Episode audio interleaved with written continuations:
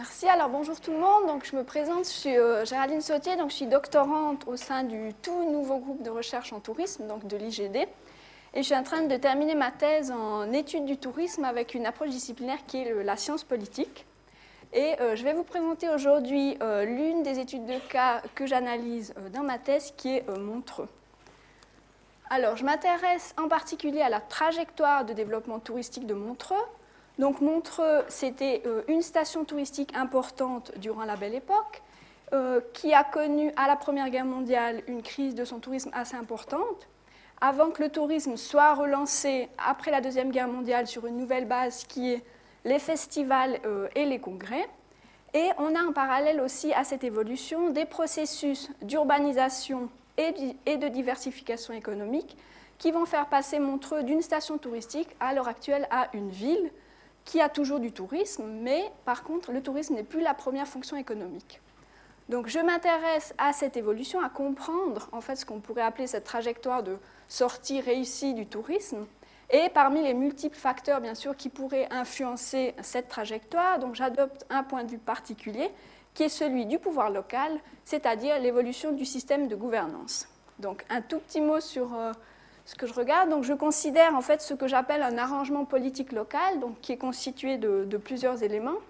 Donc, je m'intéresse aux acteurs politiques locaux, à leurs objectifs de législature, aux acteurs privés qui participent au développement, donc en particulier au développement touristique. Je m'intéresse à leurs moyens d'action à disposition, donc ça peut être l'argent, mais c'est aussi le consensus entre les acteurs, le soutien politique, les réseaux d'acteurs, l'organisation. Et je regarde aussi euh, les stratégies locales qui concernent la création et la gestion des ressources foncières et immobilières. Et ces stratégies vont en fait permettre de concrétiser euh, les objectifs de développement euh, touristique enfin, ou, ou autres. Donc, par exemple, si les acteurs ont un objectif de développement touristique, pour matérialiser cet objectif, il va falloir construire une remontée mécanique, construire un hébergement ou construire, par exemple, un chemin de fer. Donc, je postule en fait que l'évolution de cet arrangement politique local va influencer la trajectoire de développement des lieux touristiques, donc en particulier ici euh, la trajectoire de Montreux. Et donc ce que je vais faire, c'est regarder à différents moments euh, de la trajectoire touristique de Montreux. Je commence en 1850, qui est en fait la période des premiers moments du tourisme, jusqu'en 2012. Donc je vais regarder ces éléments de l'arrangement politique local et je vais regarder comment euh, ils influencent la trajectoire de développement touristique. Donc si je commence euh, à la première période, donc entre 1850 et 1870, donc juste une petite parenthèse avant de commencer, donc à cette époque-là, Montreux, qu'est-ce que c'est? En fait, c'est un cercle paroissial. Donc un cercle paroissial, c'est en fait une échelle institutionnelle entre le district et la commune. Et le cercle de Montreux donc, euh, a trois communes qui sont Véto, Le Châtelard et Les Planches.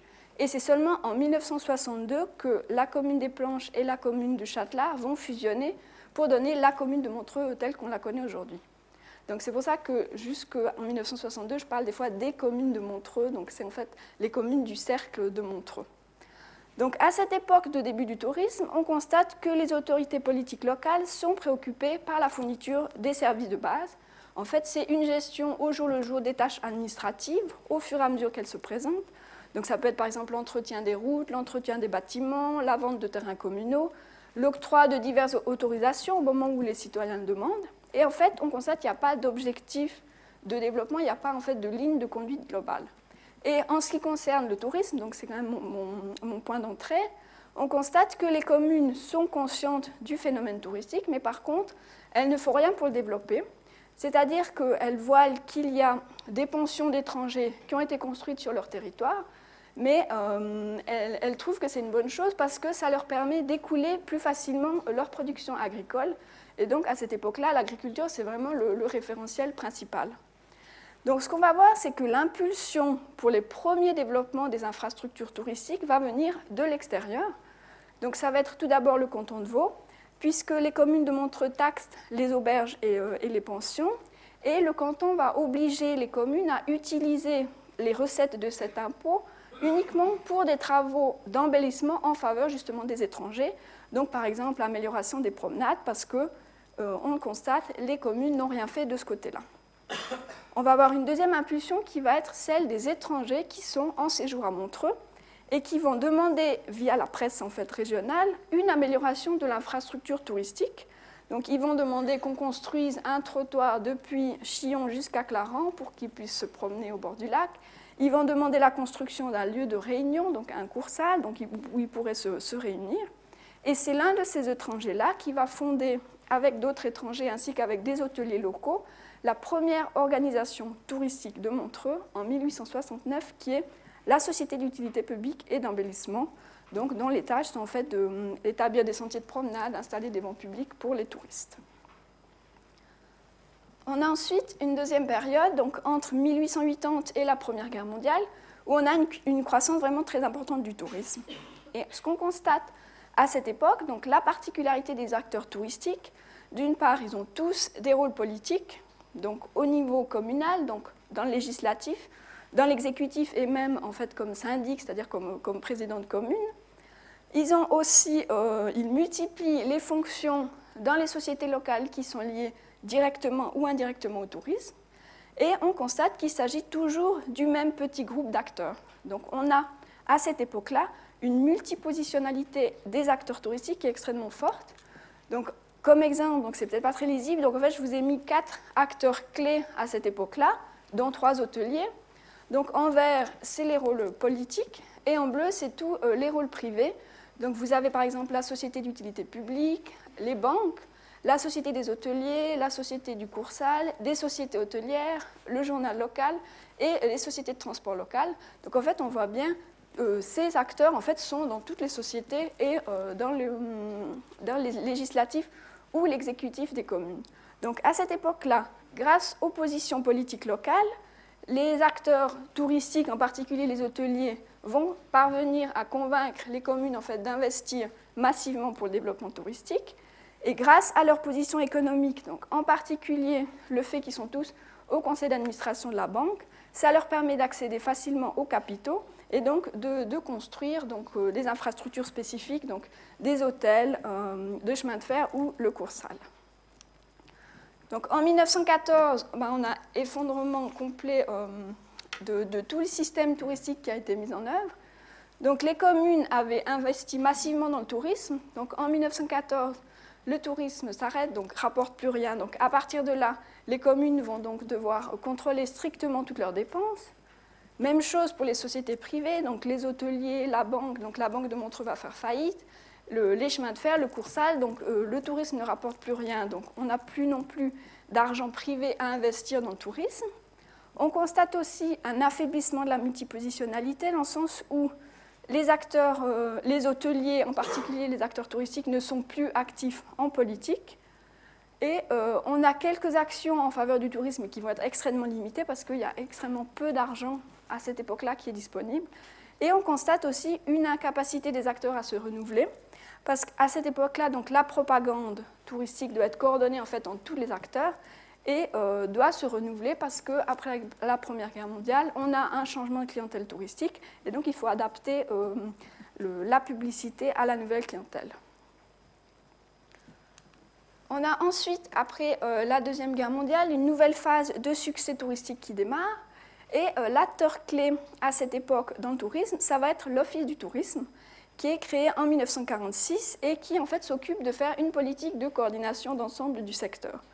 Donc, il bénéficie euh, du soutien financier des communes, donc il reçoit des subsides. Il parvient à cette époque-là à démarcher de nombreux congrès. Donc, par exemple, en 1963, il y a 45 congrès et grandes assemblées qui sont organisées à Montreux, donc ça fait presque une par semaine. Et aussi, il y a des nouveaux créneaux qui sont investis dans le sens, par exemple, des festivals. Donc, en 1946, le Festival du Septembre musical, donc un festival de musique classique. En 1962, la première édition du Festival de la Rose d'Or, qui est en fait un festival de, télévision qui récompense les meilleures émissions mondiales de télévision. Et en 1967, le festival de jazz. Donc en fait, tous ces festivals amènent une nouvelle clientèle à Montreux. Donc on a aussi en parallèle une modernisation des infrastructures touristiques. Donc les communes de Montreux vont créer ce qu'ils appellent une fondation pour l'équipement touristique de Montreux, qui va racheter le Coursal qui connaît des difficultés et qui, va avoir plusieurs projets, donc construction d'une salle de congrès, amélioration d'une salle de spectacle, création d'un aérodrome, etc. Et donc, si on arrive en fait dans la dernière période, donc à partir de la fin des années 80 jusqu'à aujourd'hui, donc ce qu'on peut appeler en fait cette sortie, vraiment cet aboutissement de cette sortie du tourisme, on constate à partir de la fin des années 80 une volonté politique de diversification économique. Donc on a une création par, la commune en 1988 de l'ADEME, qui est l'Association pour le développement économique de Montreux, qui a deux objectifs. D'une part, diversifier l'économie qui est vouée au tourisme, et deuxièmement, assurer la pérennité du rayonnement international de Montreux. Pour, dynamiser, pour favoriser l'implantation d'entreprises sur la commune, on décide d'exonérer d'impôts pendant 10 ans toute nouvelle entreprise qui vient s'installer. On va créer aussi le MIB, qui est le Montreux International Business Club, qui a aussi pour objectif en fait, de dynamiser les relations internationales de Montreux pour profiler la ville comme site d'accueil pour les sociétés et les entreprises extérieures. Et on va avoir un soutien assez fort de la part de la commune pour le secteur immobilier, donc en accordant par exemple largement des permis de construire et des permis de transformation. Et ce qui est intéressant, c'est que ces transformations euh, concernent beaucoup des anciens hôtels de la Belle Époque qui sont reconvertis en appartements de luxe et qui sont vendus soit comme résidence principale, soit comme résidence secondaire. Donc par exemple, ce que vous voyez ici, c'est l'hôtel national, c'est un des plus anciens hôtels de Montreux, qui a été construit en 1873 et qui est transformé entre 2007 et 2009 en un complexe immobilier et commercial. Donc on a aussi, euh, durant cette dernière période, des objectifs de redistribution parce qu'en 1996, on a en fait le basculement de la municipalité à gauche et l'élection euh, pour la première fois d'un syndic socialiste. Et on a des objectifs sociaux et environnementaux donc, qui apparaissaient quand même dans les périodes précédentes, mais ici qui deviennent prioritaires, qui concernent euh, le cadre de vie, donc par exemple les aspects résidentiels, le développement des transports publics, l'amélioration des espaces publics aussi. Une politique sociale, donc par exemple la construction de logements à loyer modéré, et une politique environnementale, donc le développement des énergies renouvelables, l'augmentation de l'attractivité euh, des transports publics. Donc en conclusion, on peut voir en fait des liens évidents entre la trajectoire de Montreux et l'évolution du pouvoir local. Donc il y a des éléments qui apparaissent importants, comme la collaboration entre les acteurs publics et les acteurs privés, l'implication publique locale également, l'existence d'un leadership économique. Donc ces liens en fait ont été étudiés sur deux autres types de trajectoires touristiques. Donc le premier, c'est le cas d'une station touristique qui a, elle, réussi au cours du temps à garder la fonction touristique comme euh, fonction dominante, donc c'est le cas de Zermatt. Et euh, le troisième cas d'étude, c'est en fait une, ancienne station touristique à succès qui a vu par contre au fil des années les hôtels fermer les uns après les autres et aujourd'hui en fait il n'y a quasiment plus de tourisme. C'est le cas de Fin-Haut, euh, une, station, une ancienne station valaisanne. Et donc en guise d'ouverture également, on pourrait en fait relier ces éléments politiques aux autres qui sont susceptibles aussi d'influencer une trajectoire de développement. Donc ça peut être des éléments symboliques, des éléments urbains, des éléments monétaires, des éléments cognitifs. Et donc ça, c'est un travail qu'on est en train de faire au sein euh, d'un projet de recherche dans notre groupe euh, de recherche euh, en tourisme à l'IGT. Voilà. Merci de votre attention.